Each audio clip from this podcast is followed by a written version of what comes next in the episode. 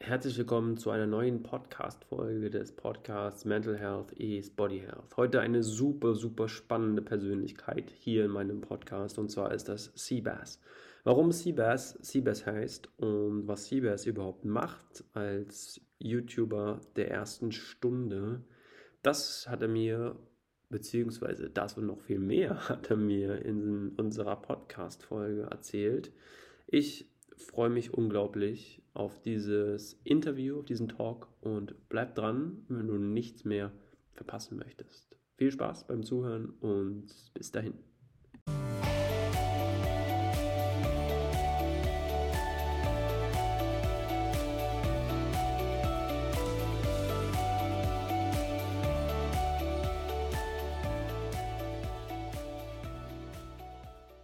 Herzlich willkommen in einer neuen brandheißen Podcast-Folge des Podcasts Mental Health is Body Health. Und heute habe ich einen, äh, ja, wieder mal echten Stargast vor mir. Ich sehe ihn per Zoom und ich freue mich unglaublich, dass er da ist. Ich äh, müsste eigentlich zwei Namen nennen, um ihn vor vorstellen zu können. Einmal äh, Sebastian Meissner und vielleicht kennt ihn viele unter dem Namen Seabass. Servus Sebastian, sehr cool, dass du da bist und ähm, ich freue mich unglaublich. Ja, vielen Dank für die Einladung. Ich freue mich hier zu sein. Großartig. Ich habe es schon kurz angesprochen, Siebas. Äh, du bist in Hattingen geboren. Äh, das ist nicht ganz weit von, von Bochum. Hast dort angefangen, auch Basketball zu spielen und bist YouTuber der ersten Stunde. Wie fühlt sich das an, wenn jemand sagt, YouTuber der ersten Stunde? Wie fühlt sich das an? Äh, das führt einem auf jeden Fall vor Augen, dass man das schon sehr lange macht oder dass man sehr früh angefangen hat und dass die Zeit rasant schnell vergangen ist. Ähm, ich erinnere mich, als wäre es gestern gewesen, dass wir den Kanal gestartet haben und jetzt ist das schon 13 Jahre her. Also wirklich verrückt, viel passiert, äh, verrückte Zeiten erlebt und ja, ist ein schönes Gefühl, auch wenn man ab und zu nochmal auf der Straße angesprochen wird und Leute einem sagen, ey, ich bin mit dir groß geworden oder ihr wart unsere Kindheit. Das ist immer ein ganz, ganz cooles Gefühl, ja. Ja, sehr schön. Äh, Köln war damals der Ort, an dem der YouTube-Kanal Bullshit TV dann so richtig durch die Decke ging. Ähm, und ich finde es immer spannend, auch von den Menschen natürlich zu hören, wie man so auf die Idee kommt, diesen mhm. YouTube-Kanal zu starten, beziehungsweise wie man vielleicht auch so diese Reise miterlebt als YouTuber selbst. Wie war das damals für euch? Wie hast du vielleicht so diesen Punkt gehabt oder gemerkt, okay, jetzt wird's groß? Also den Kanal gestartet haben wir wirklich aus Langeweile, ohne uns was dabei zu denken. Also damals gab es ja noch keine wirkliche deutsche YouTube-Szene. Mhm. Und dass man damit jetzt wirklich Geld verdienen konnte, das hatte man damals so auch noch gar nicht auf dem Schirm. Ähm, ich war im Studium, die Jungs waren in der Ausbildung und das war wirklich einfach nur Hobby nebenher. Ich habe schon immer gerne gefilmt, hatte schon früher so eine alte VHS-Kamera noch gehabt und hatte dann meinen ersten Camcorder. Und es war wirklich Langeweile. Zu der Zeit äh, ploppten, ploppten dann plötzlich ein paar, paar deutsche YouTuber erstmals auf der Startseite auf. Und dann haben wir uns einfach überlegt, lass uns die doch mal parodieren. Äh, wirklich ohne Hintergedanken, einfach aus Spaß an der Freude. Und ähm, ich glaube, im ersten Jahr 2010 kamen vielleicht, gab es vielleicht drei Videos auf dem Kanal. Ähm, mhm. Also wirklich sehr unregelmäßig, weil wir hatten alle zu tun. Ich war im Studium in den letzten Zügen. Also wirklich, damals gab es noch gar keine Pläne, das in irgendeiner Form mal ähm, größer aufzuziehen. Und so richtig los ging es tatsächlich erst 2012, als wir einen Nachwuchswettbewerb äh, von mhm. YouTube gewonnen haben. Äh, Next Up hieß der. Ähm, das hat uns dann so ein bisschen den, den Kick gegeben und den Ansporn gegeben, zu sagen, lass uns doch mal versuchen, ob da nicht mehr draus werden kann. Cool, und da habt ihr auch angefangen, das Ding dann, oder beziehungsweise du dann auch, äh, das Ding Vollzeit zu starten, richtig? Genau, ich war bereits mit dem Studium fertig. Die Jungs waren noch nicht ganz fertig mit der Ausbildung, deswegen haben wir es damals so gemacht, dass ich mich dann schon Vollzeit, also wir haben eine Firma gegründet, ich habe mich dann schon Vollzeit um den Kanal gekümmert und die Jungs eben so gut sie konnten neben der Ausbildung. Mhm. Und als dann äh, Anfang 2013 beziehungsweise im Sommer 2013 beide mit der Ausbildung fertig waren, äh, haben wir es alle drei dann angefangen hauptberuflich zu machen, ja. Ja, sehr cool. Und dann dieses Gefühl einfach zu wissen, okay, ich, wir kümmern uns Step by Step jetzt alle dran, ist, glaube ich, auch eine ganz, ganz spannende Sache, weil glaubst du, dass der Schlüssel zu diesem stetigen Erfolg ist, immer dran zu bleiben, immer weiterzumachen und nicht aufzugeben und vielleicht auch dieser Punkt jetzt zu sagen, okay, ich mache das ab jetzt Vollzeit?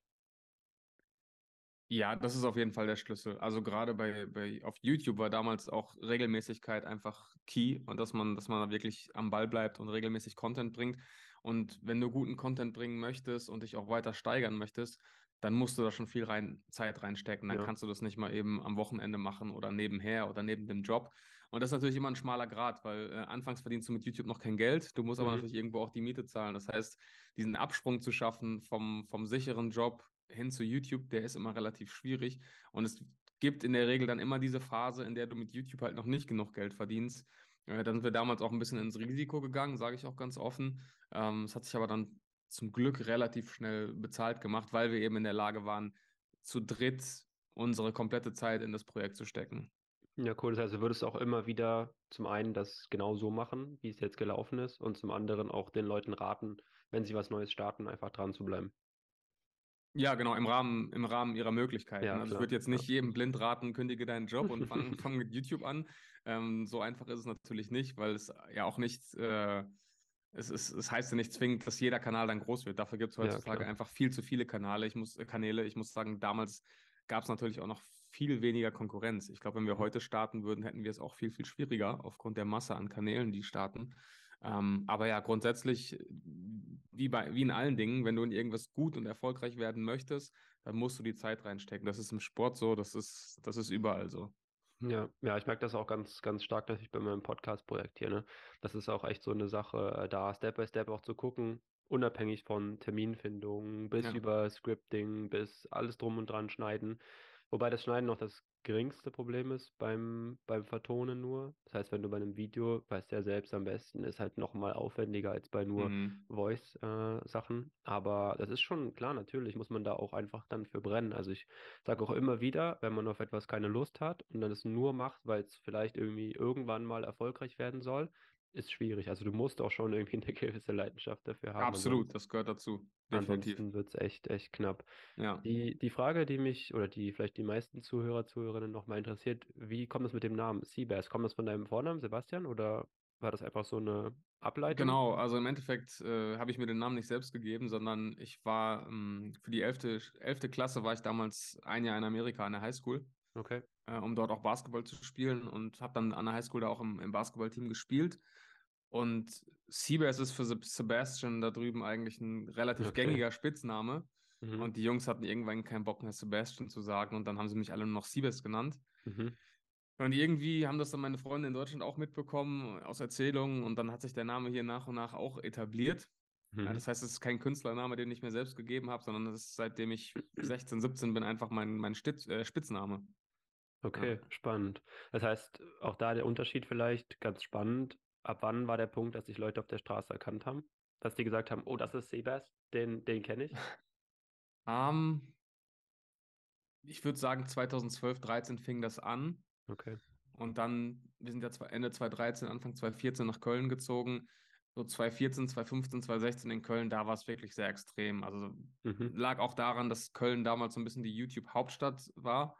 Ja. Und, und viele Fans auch einfach blind nach Köln gefahren sind, weil sie wussten, irgendjemanden treffen wir da schon, denn alle YouTuber waren gefühlt in Köln. Mhm. Und da gab es dann wirklich Zeiten, in denen man gerade zu dritt, wenn wir zu dritt unterwegs waren, nur schwer in die Stadt gehen konnte. Also da war es teilweise wirklich schon sehr, sehr extrem. Wow. Ähm, ja, und heutzutage passiert es auch eigentlich immer, wenn man draußen ist, dass einen Leute ansprechen. Ja. Ähm, man hat sich irgendwie dran gewöhnt, ist auch ganz cool, äh, da ich ja inzwischen auch wieder neue Dinge mache, Basketball-Content und so weiter, ähm, freue ich mich da dann wieder quasi wie damals, wenn, mhm. wenn Leute aufgrund neuer Projekte auf mich zukommen. Und äh, ja, es ist ein schönes Gefühl und bis auf die paar Jahre in Köln war es eigentlich nie so, dass man sagt, oh, ich möchte jetzt nicht raus, ich werde zu häufig angesprochen. Es ist immer in so einem gesunden Maß geblieben. Okay, aber ich kann mir schon, vorstellen, dass es mental auch nochmal so ein Next Level ist, dass man sagt, okay, jetzt wirst du erkannt, jetzt ist das nochmal so, wow, was geht hier ab? Hast du ja, absolut. Also negative Erfahrungen auch gehabt? Ja, klar, also die, gerade die ersten Male, wenn man dann gefragt wird, ähm, können wir ein Foto machen oder was ja. ich noch absurder finde, äh, kannst du mir irgendwas unterschreiben? Dann ja. kommen die Leute und sagen, unterschreib auf meinem Handy oder meinem Schuh oder meinem T-Shirt, wo ich dann immer sage, oh, wow. willst du wirklich den Schuh versauen? Ähm, das waren so Momente am Anfang, wo man sich dachte, oh, was ist das denn jetzt hier?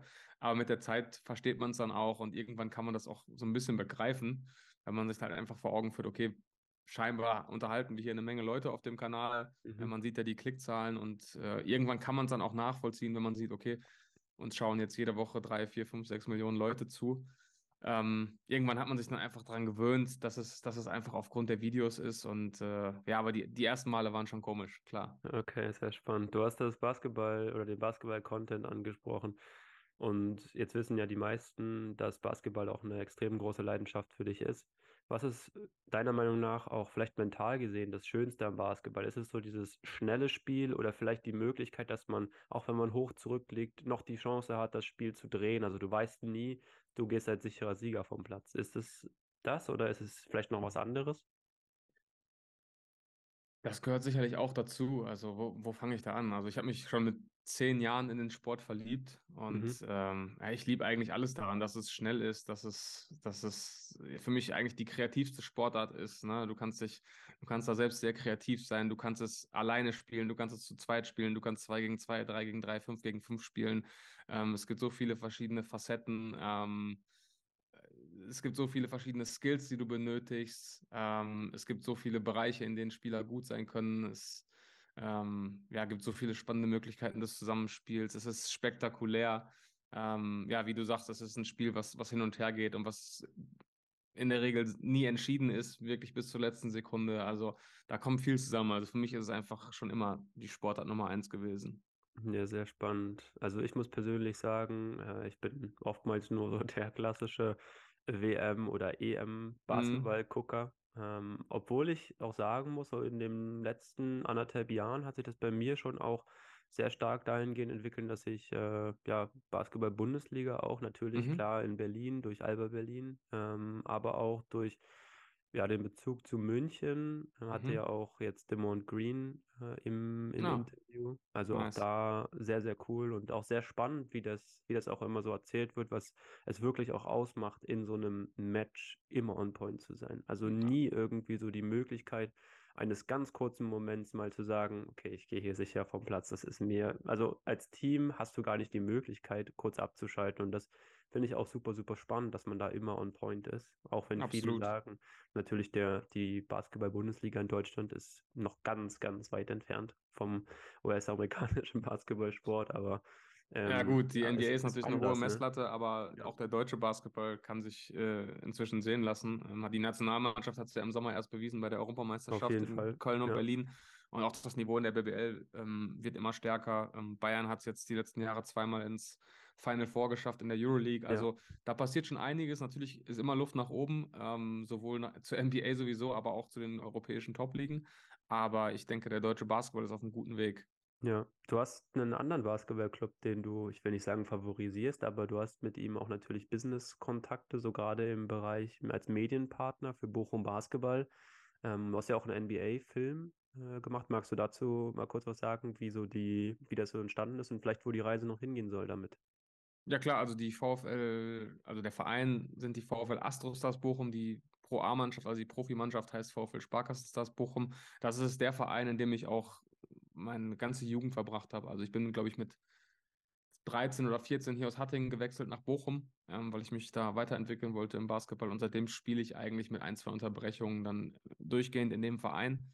Ähm, habe damals auch mich ehrenamtlich engagiert, war Jugendleiter, war Trainer, habe mein freiwilliges soziales Jahr da gemacht vor dem Studium. Das heißt, ich war da schon immer eng verbunden, äh, kannte auch viele Leute dort im Vorstand oder andere, die sich engagiert haben. Ja, das heißt, da war schon immer eine enge Verbundenheit. Und dann haben wir irgendwann auch einfach mit unserer Firma angefangen, den Verein zu unterstützen, zunächst als äh, ganz normaler Sponsor. Und als dann vor drei Jahren der Medienpartner ausgeschieden ist, ähm, haben die uns einfach gefragt, ob wir nicht Lust hätten, das zu übernehmen. Und da wir natürlich ähm, mit allem, was wir machen, mit unserem Studio, mit unserem Equipment und mit dem Know-how, ähm, ja, da ganz gut aufgestellt waren, das zu übernehmen, äh, war das eigentlich so eine Win-Win-Situation, dass wir sagen konnten, wir kümmern uns jetzt um alles, was Fotos, Videos, Intros, Bandenwerbung und so weiter angeht ähm, bekommen dafür natürlich auch einen gewissen Gegenwert, was, was Karten und so weiter angeht, haben dann gewisse Werbeflächen in der Halle und können vielleicht auch über unsere Präsenz dort noch andere Kunden gewinnen, weil natürlich viele Sponsoren dann auch im Rahmen so der Heimspiele vor Ort sind. Und seitdem machen wir das jetzt in der dritten Saison, ähm, sind inzwischen aufgestiegen aus der Pro B in die Pro A. Und ja, ist ursprünglich, also war schon immer ein Herzensprojekt, aber ist jetzt natürlich auch ein, so ein gewisser Business-Aspekt mit drin, dass man einfach da auch guckt, dass man vielleicht den einen oder anderen Auftrag noch mit an Land zieht. Ja, klar, auf jeden Fall. Wo soll die Reise hingehen? Am besten in die BWL, oder? Langfristig natürlich, aber das ist noch ein harter Weg. Äh, das ja. ist dann nochmal was, was Etat angeht und auch Infrastruktur und Halle ist das nochmal eine, eine große Hürde. Das heißt, das wird auf jeden Fall noch ein paar Jahre dauern, aber klar, langfristig muss das natürlich für jedes Team das Ziel sein, das in der Pro A spielt, klar. Ja, sehr, sehr spannend. Ich finde die Entwicklung auch gerade natürlich im Nachwuchs. Ähm, bist du da auch so aktiv, dass du immer wieder versuchst, auch die Bambinis, sage ich mal so, zu unterstützen? Jetzt nicht nur business-wise, aber einfach auch mit Ratschlägen, mit verschiedensten Möglichkeiten, Training und so weiter und so fort? Also so nah bin ich jetzt nicht mehr dran. Ich war früher selbst Jugendtrainer. Ähm, ja. Ich habe tatsächlich mit einigen Jungs, die ich damals trainiert habe, noch Kontakt. Ein paar äh, sind auch echt ganz gut geworden, spielen teilweise in der ersten Regionalliga oder haben auch zu, ab und zu mal schon in der Pro B ähm, gespielt. Also ich, ich bin mit den Jungs noch in Kontakt, aber selber bin ich jetzt schon länger nicht mehr als Trainer aktiv. Das heißt, da habe ich jetzt aktuell keine Berührungspunkte. Ein guter Freund von mir ist aber ähm, Jugendtrainer in Bochum und da kriege ich immer so ein bisschen mit, äh, wer die aktuellen Talente sind und wo man sich vielleicht mal ein Spiel anschauen sollte. Okay, wenn man vielleicht als äh, The Next YouTuber im Basketball-Content irgendwie vielleicht fördern kann, wie auch immer. Genau, ja, wer weiß, wer weiß. Ja, sehr, sehr spannend. Jetzt bist du äh, CEO bei der Medienagentur All Day Entertainment ähm, und hast ja auch, oder bist ja auch im Podcast-Business relativ mhm. gut aktiv. Ähm, wie ist das so für dich, so gerade diesen, diesen Wandel vielleicht auch zu sehen vom YouTube, was du trotzdem ja noch machst, aber auch nochmal so dein Content-Spektrum zu erweitern? Ist das immer so ein, so ein ja, Typ, Charaktertypenmäßiges von dir gewesen, auch dazu zu lernen und immer zu sagen, ja, okay, das geht jetzt mit der Zeit mit. Ich nehme das auch noch mit, weil mir das unglaublich viel Spaß macht. Ja, also tatsächlich haben wir All Day Entertainment damals gegründet, also ursprünglich hatten wir die Firma gegründet, um eine Agentur draus zu machen, mhm. weil Phil und Chris eben äh, beide Mediengestalter in der Mediengestalter-Ausbildung waren, ähm, auch immer schon relativ kreativ waren. Phil hatte immer schon ähm, freiberuflich Website ge Websites gebaut und designt und ähm, Chris war da auch sehr aktiv und deswegen war der ursprüngliche Gedanke tatsächlich, äh, damals eine Agentur zu gründen. Dann wurde plötzlich das YouTube-Ding immer größer und dann haben wir die Firma erstmal nur benutzt, um den YouTube-Kanal zu verwalten. Darüber liefen dann die Einnahmen, darüber liefen dann Werbedeals und darüber haben wir uns dann Gehälter ausgezahlt. Das heißt, mit der Firma All Day Entertainment haben wir im Endeffekt jahrelang die Geschäfte des rund um den YouTube-Kanal verwaltet. Und erst in den letzten Jahren, also ich würde sagen, so vor zwei, drei Jahren, haben wir gesagt, ey, lass uns doch im Rahmen unserer Möglichkeiten gucken, dass wir, wenn es die Zeit hergibt, auch mal den Schritt hinter die Kamera wagen, ähm, weil mhm. wir uns einfach über die Jahre hinweg da auch ein gewisses Know-how angeeignet haben, ein gutes Netzwerk angeeignet haben, auch gutes Equipment angehäuft haben und ähm, da auch Spaß dran haben. Und äh, dann haben wir uns da einfach in dem Bereich so ein bisschen äh, probiert und äh, versuchen da jetzt, so, so, sofern es die Zeit zulässt, ähm, ab und zu mal was mitzunehmen, auch hinter der Kamera als, als Agentur oder Produktionsfirma. Ja, cool. Ja, sehr spannend. Ich habe jetzt ein bisschen recherchiert, auch in Bezug bei euch auf die neueren Projekte. Auch mhm. ein sehr geiles Projekt, gerade was NFT angeht. Äh, Finde ich ungemein spannend, was man da auch vielleicht mit Basketball kombinieren kann. Was ist da so der Plan? Da müsste ich jetzt weit ausholen, um es vielleicht kurz, kurz nur zu umreißen. Ähm, Im Endeffekt haben wir einen neuen Basketballverein gegründet, äh, mit dem ambitionierten Ziel, den so weit wie möglich nach oben zu bringen im Laufe mhm. der nächsten Jahre. Äh, das Ganze basierend auf einer NFT-Kollektion, ähm, an der wir gerade arbeiten. Ähm, und Besitzer der NFTs sollen in der Lage sein, im Verein mitzubestimmen. Angefangen bei der Kaderzusammenstellung bis hin zum Design der Trikots, zum Logo, zum Namen, irgendwann auch zum Standort. Also es soll ein wirklich sehr äh, interaktives Projekt werden, ähm, bei dem die Community wirklich Teil der Reise ist äh, und eben nicht der schnelle Money Grab von wegen, ich verkaufe mal mhm. kurz ein paar tausend NFTs und verabschiede mich dann auf die Malediven, sondern eher, wir haben einen Zehn-Jahres-Plan und, und cool. wollen gucken, dass wir da wirklich was aufbauen auf einem starken Fundament.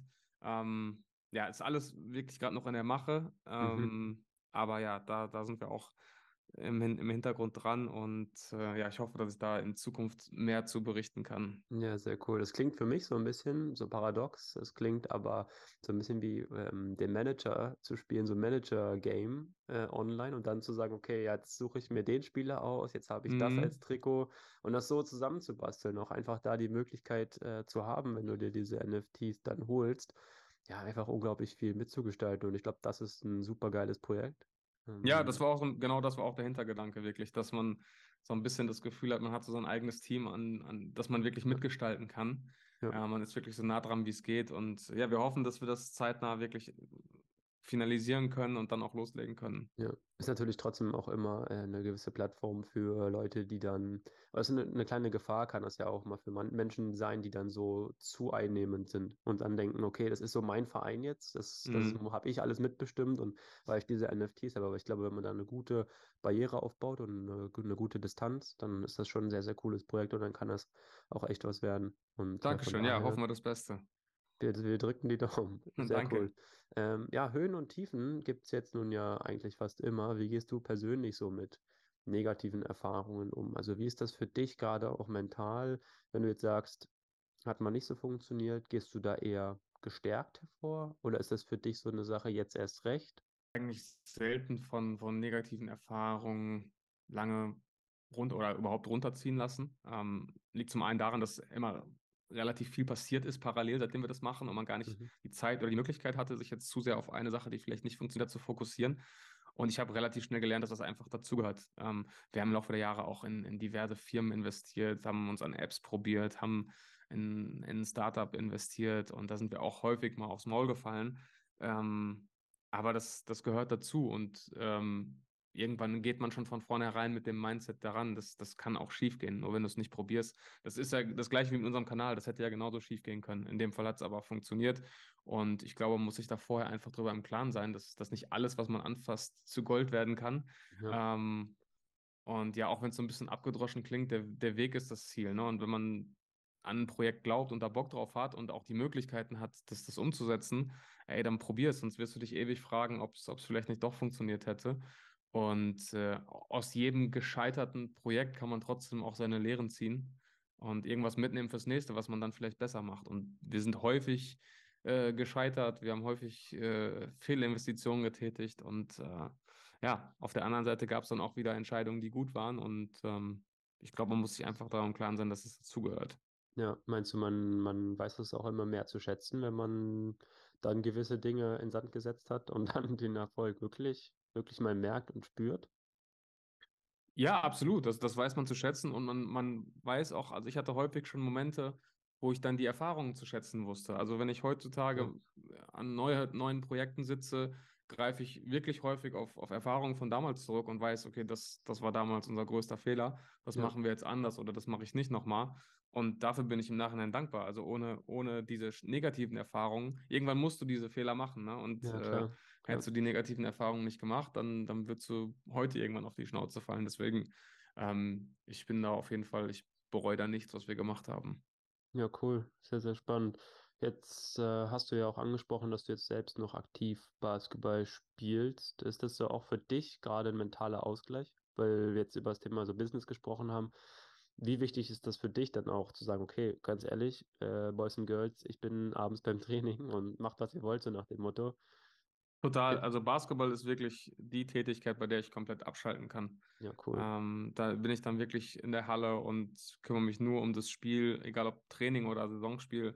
Ähm, da lasse ich alles fallen, da denke ich an nichts und äh, das tut mir auch sehr, sehr gut. Also ich, ich habe auch über all die Jahre immer versucht, alles mitzunehmen, so, sofern das möglich war, was Trainings und, und Spieltermine anging. Und ähm, ja, ich ist heute noch genauso wie damals, wann immer ich aus irgendeinem Grund nicht zum Training oder zum Spiel kann, nervt es mich total. Ja. Ähm, weil ich einfach auch weiß, dass es mir nicht nur Spaß macht, sondern auch ja körperlich, aber auch mental ziemlich gut tut. Ja, cool. Hast du da auch ein besonderes Ritual für dich? Also, wo du sagst, das ist so meine Routine vor dem Spiel oder bist du dann nicht so professional unterwegs? Nee, sowas, also eine Routine habe ich gar nicht. Also ja. tatsächlich, äh, nee, habe ich sowas, sowas nie entwickelt, muss ich sagen. Ähm, weil manche, nee, es gibt ja, es gibt ja wirklich viele Sportler, ob man das jetzt positiv oder negativ auslegen kann, sei jedem dahingestellt, so, ne? Aber das ist ja wirklich ganz oft, dass du vor dem Spiel linke Schnürsenkel zuerst äh, mit, ja, drei stimmt, Beinen, mit drei ja. Beinen auf dem, auf dem Feld rumhüpfen oder vielleicht nochmal irgendwie an der Kapitänsbinde stimmt. links oder rechts rumdrehen. Ich meine, das ist auch immer echt eine, was kann zu einer Gefahr werden, weil was passiert, wenn das mit dem Ritual oder mit der Routine mal nicht funktioniert? Ist mhm. dann das ganze Spiel automatisch schon verloren, weil du ja deine Routine nicht absolviert hast? Also da muss man, glaube ich, auch ein bisschen aufpassen, aber für viele ist ja. das halt so, die sagen, ja gut, jetzt habe ich meine, meine Routine und. Ja, tatsächlich bin ich aber auch froh, dass ich keine habe, weil gerade heutzutage passiert es auch häufig, dass ich mal zu spät komme oder dass ich es ja. nicht eher zum Spiel schaffe, dass ich nicht aus dem Büro wegkomme oder aus dem Studio und dass ich dann wirklich pünktlich erst zum, zum Tip-Off komme. Und wenn ich da mir dann noch einen Kopf machen müsste um irgendwelche Routinen, die ich nicht einhalten ja. kann, das, das wird mich wahnsinnig machen. Deswegen bin ich froh, dass ich das eigentlich nicht habe. Spannend.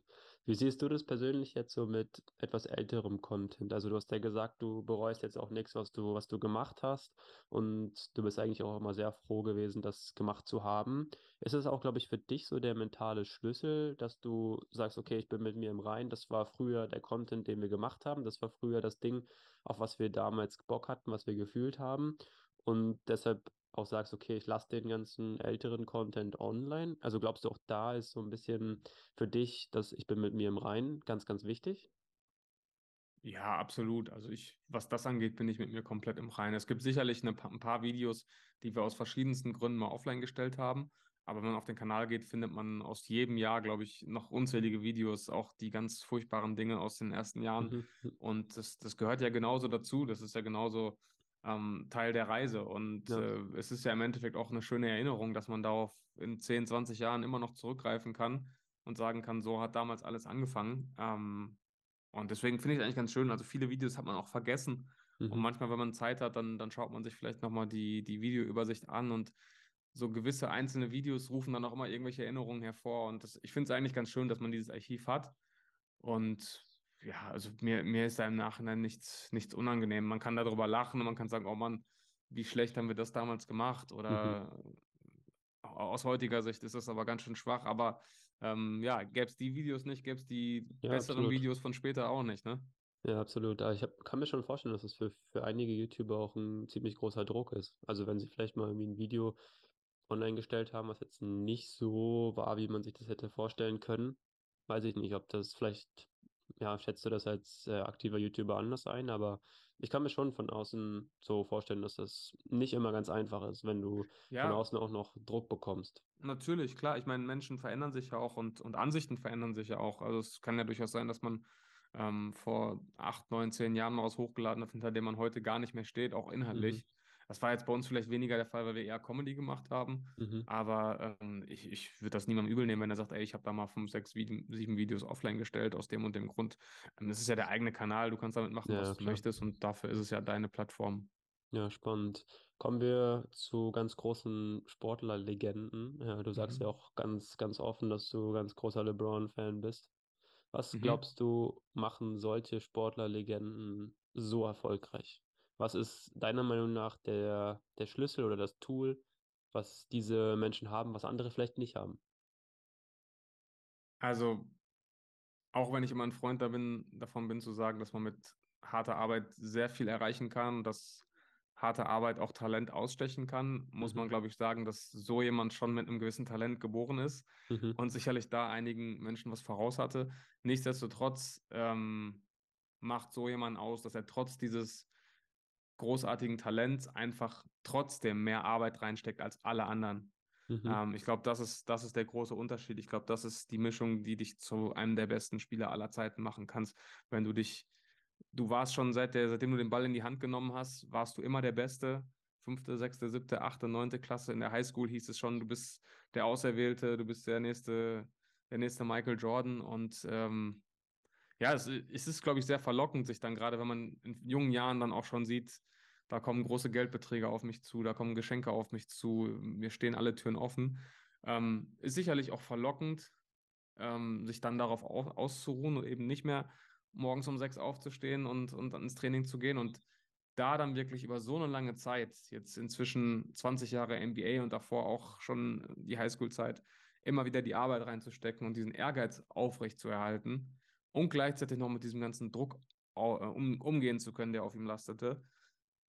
Das ist eine ja, Kombination, die, glaube ich, die wenigsten mitbringen und deswegen äh, ja, sieht man solche Ausnahmeathleten eben auch nicht, äh, nicht allzu häufig. Ja, also ich habe des Öfteren auch immer wieder den Satz gelesen, so harte Arbeit schlägt Talent, bis das Talent anfängt, auch hart zu arbeiten. Ganz genau, ja, Chancen. damit bringst du es auf den Punkt. Ja. und genau. ich glaube, das ist wirklich so, weil, wie du sagst, ähm, großes Talent, wenn du das halt immer weiter förderst. Ich sehe das im Fußballbereich ganz, ganz stark, wie viele Talente es gibt oder gab, auch in und um Berlin herum und die dann vielleicht nicht genug gefördert wurden in Berlin und dann in andere Städte gezogen sind, um dort mehr gefördert zu werden und schwupps haben sie den, den Sprung geschafft. Ähm, bestes Beispiel Hani Mukta von, von mhm. Nashville jetzt, der dann ja den Weg über Benfica und über verschiedenste andere Destinationen dann zu Nashville macht und jetzt MVP geworden ist. So, das mhm. sind halt Dinge, vielleicht natürlich auch durch verschiedenste Umstände. Und jetzt, jetzt hat er es geschafft. So, das sind halt auch so Sachen, manchmal muss dann auch Glück dabei sein. Aber ich finde es immer spannend, auch da zu sehen, wie so die Entwicklung sein kann und wie man so auch die Sprünge machen kann. Also macht immer ja, Spaß. Das, ich glaube, man muss auch einfach mal wirklich festhalten, wie, wie viel einem, einem jungen Menschen das abverlangt, wirklich diesen Weg zu gehen und auf was du alles verzichten musst. Also Talente, die wirklich sagen, ich, ich gehe diesen Profiweg, ähm, die haben ja keine Jugend, wie, wie wir ja. das vielleicht erfahren haben. Ja, die verzichten ja schon in jungen Jahren auf alles, was, was Teenagern im Endeffekt Spaß macht. Und ja. Deswegen finde ich es auch immer ein bisschen komisch, wenn Leute sagen, ja, Fußballer verdienen zu viel Geld oder die sind verwöhnt. Also die Opfer, die du da bringst, um überhaupt auch nur in die Nähe dieses Profi-Daseins zu kommen, ähm, dafür ist halt nicht jeder gemacht. Und deswegen ähm, ja, ist es auch selbstverständlich, dass eben nicht jeder diesen, diesen Sprung schafft, weil es einfach unfassbar schwierig ist, da hinzukommen. Ja, das ist immer so ein bisschen wie, also gerade natürlich die Leute, die nicht im Fußball, die Sportler, Leistungssportler, die nicht im Fußballbereich sind, dass die dann sagen, äh, Profifußballer verdienen zu viel. Das ist logisch, weil das ist wie wenn du Autofahrer und Radfahrer vergleichst. Die Radfahrer sagen, Autofahrer nerven mich, die hm. andersrum genauso, weißt du, das ist auch so eine Sache. Jeder ist ja irgendwie in seiner Bubble drin und da muss man, glaube ich, eine gesunde Mitte finden. Und Klar. Fußball ist nun mal medial, das hoch ja, gepushste. Ich weiß nicht, ob es dafür ein Superlativ gibt, äh, aber auf jeden Fall ist das nun mal medial das am stärksten verbreitete Medium und ähm, da muss man halt gucken, wie man das dann handelt und von daher die Förderung, Mediengelder, weiß glaube ich jeder, braucht man sich nur irgendwie Absolut, anzuschauen. Ja. Also von daher sehr, sehr spannend. Großartig. Äh, du hast oder hast du vielleicht in dem Sinne, wir haben das Thema Podcast besprochen, ist das für dich auch nochmal so ein Medium, wo du sagst, das wäre nochmal, du hattest ja, glaube ich, auch einen Podcast mit Aaron Troschke, mhm. ähm, der jetzt so ein bisschen auch länger auf Eis äh, liegt oder ja. gelegen hat. Ist es nochmal so Ziel für dich zu sagen, Podcast ist so mein Ding, wo ich nochmal richtig steil gehen werde, wo ich sage, das ziehe ich nochmal auf, das ist so mein Part? Also Podcast macht mir auf jeden Fall großen Spaß. Deswegen habe ich ja auch damals mit Aaron, haben Aaron und ich damit angefangen. Wir sind ja offiziell immer noch in der längsten Sommerpause äh, aller Zeiten. Das heißt, wir haben es noch nicht offiziell begraben. Wir haben auch beide Bock drauf. Wir reden auch ab und zu mal drüber. Ey, lass doch mal wieder. Und es ist bei uns im Endeffekt ähm, ein bisschen auf Eis gelegt worden, weil wir es einfach zeitlich nicht in dem Umfang geschafft haben, äh, der uns zufriedengestellt hätte.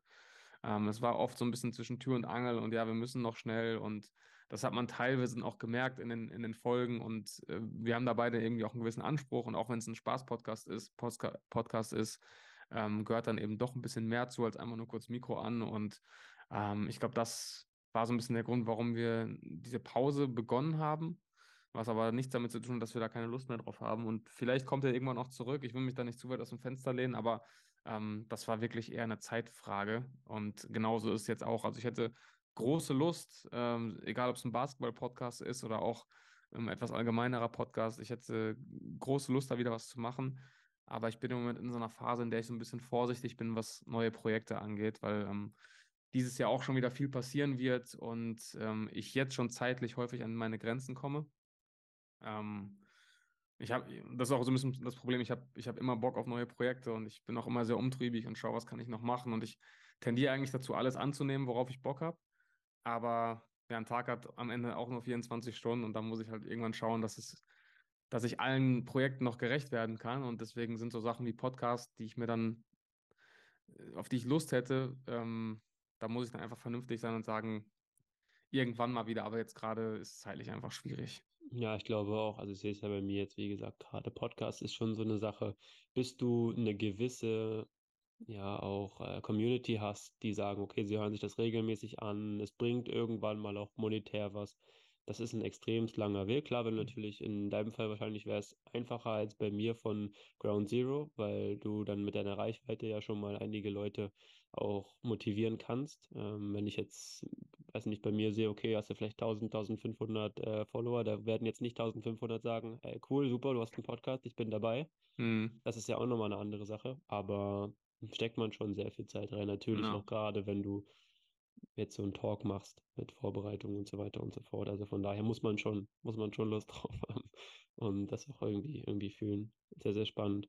Großartig. Ähm, welchen Podcast-Gast würdest du dir in dieser Podcast-Reihe, Podcast-Folge wünschen? Was würdest du sagen, wer würde hier richtig gut reinpassen? Vielleicht aus der Sicht, wo du sagst, ja, weiß ich selbst noch nicht so viel drüber oder mhm. hat extremst viel zu erzählen. Ich meine, gut, jetzt ein LeBron wird relativ schwierig, ja. hier reinzukriegen. Ich meine, ich kann ihm mal bei WhatsApp schreiben, aber das wird, wird schwer. Ja, ähm, ja LeBron, LeBron wird natürlich schwierig, aber ich habe tatsächlich äh, einen Basketballspieler, der mir sofort in den Sinn kam, als du jetzt gerade gefragt hast. Und tatsächlich habe ich ihn vor zwei Wochen selbst noch in Orlando äh, interviewt, kurz mhm. vorm Spiel. Und zwar ist es äh, Moritz Wagner von den Orlando Magic.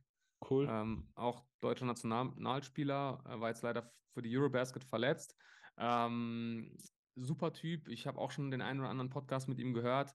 Ähm, für sein sehr junges Alter extrem reflektiert äh, und gerade weil du auch so ein bisschen immer Richtung Mindset gehst und so weiter, ähm, so seine Herangehensweise an diesen NBA-Job und diesen NBA-Lifestyle ähm, wirklich super reflektiert. Äh, ist, also ich höre ihm sehr, sehr gerne zu. Mhm und hat sehr viel zu erzählen, nimmt auch kein Blatt vor den Mund, was ich auch mal ganz wichtig finde. Also du bekommst da nicht diese 0815 Medientraining durchgespielt Antworten, sondern äh, das ist wirklich sehr authentisch und real. Und äh, ja, wenn du ihn bekommen könntest, würde ich es mir auf jeden Fall sofort anhören. Ist, ja, eine, cool. ist, eine, ist, meine Empfehlung. Ja, sehr cool. Schreibe ich mir auf die Liste. Top. Ja, weil wie gesagt, das ist immer so eine Sache. Ich finde es ganz, ganz spannend und auch ganz wichtig, dass Leute, die dann in meinem Podcast sind, natürlich auch verstehen und sagen, okay, diese Person würde ich sehr, sehr gerne hören, weil mhm. es gibt nichts Schlimmeres, als wenn du Leute hast, die, wie du sagst, so das als, okay, ich muss es jetzt machen, wir, wir rattern das jetzt runter und ich bereite 10, 12, 15 Fragen vor und mhm. das ist nur so ein Antwort-Fragespiel. Und ja. da ist es, glaube ich, auch sinnvoll, dann Leute, die ähnlich ticken,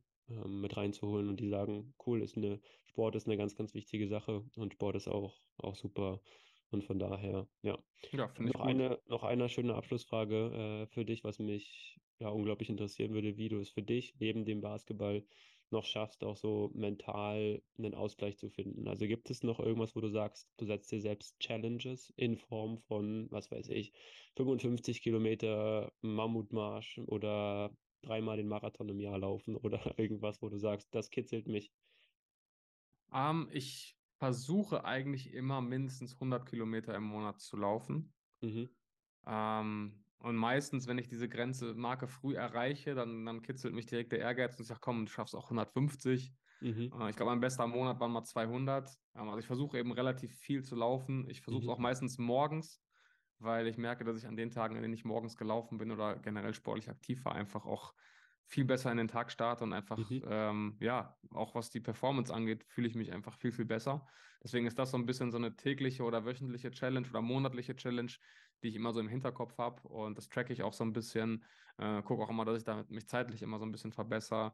Tatsächlich Marathon ist noch so ein Ziel, was ich habe. Mhm. Ähm, das soll dieses Jahr auf jeden Fall auch erreicht werden. Äh, bisher bin ich nie weiter als 24 Kilometer gelaufen. Okay. Äh, das heißt, da ist noch ein bisschen, ein bisschen was zu tun, aber das kriege ich dieses Jahr auf jeden Fall hin. Also Marathon kommst, ist auf jeden kommst Fall. Kommst du im September nach Berlin?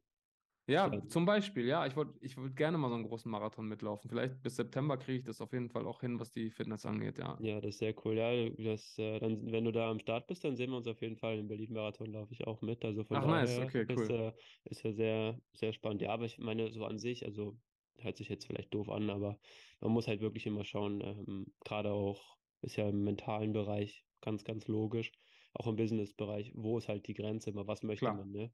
Also es gibt auch Leute, schließe ich mich mit ein, die sagen, Marathon einmal im Jahr reicht. Mhm. Also muss ich jetzt nicht öfter haben, so, ne? Aber Klar. wie gesagt, so als Herausforderung, extrem coole Sache. Ja, also, finde ich gesagt, auch. Wenn du sagst Berlin-Marathon, dann. ja, vielleicht klappt es ja, vielleicht kriegen wir es hin, ja. Sehr cool. Großartig. Alright. Super, Sebastian, du hast es äh, geschafft. Ich danke dir recht herzlich. Ich glaube, das war ein sehr, sehr spannendes, breit gefächertes äh, Interview-Talk.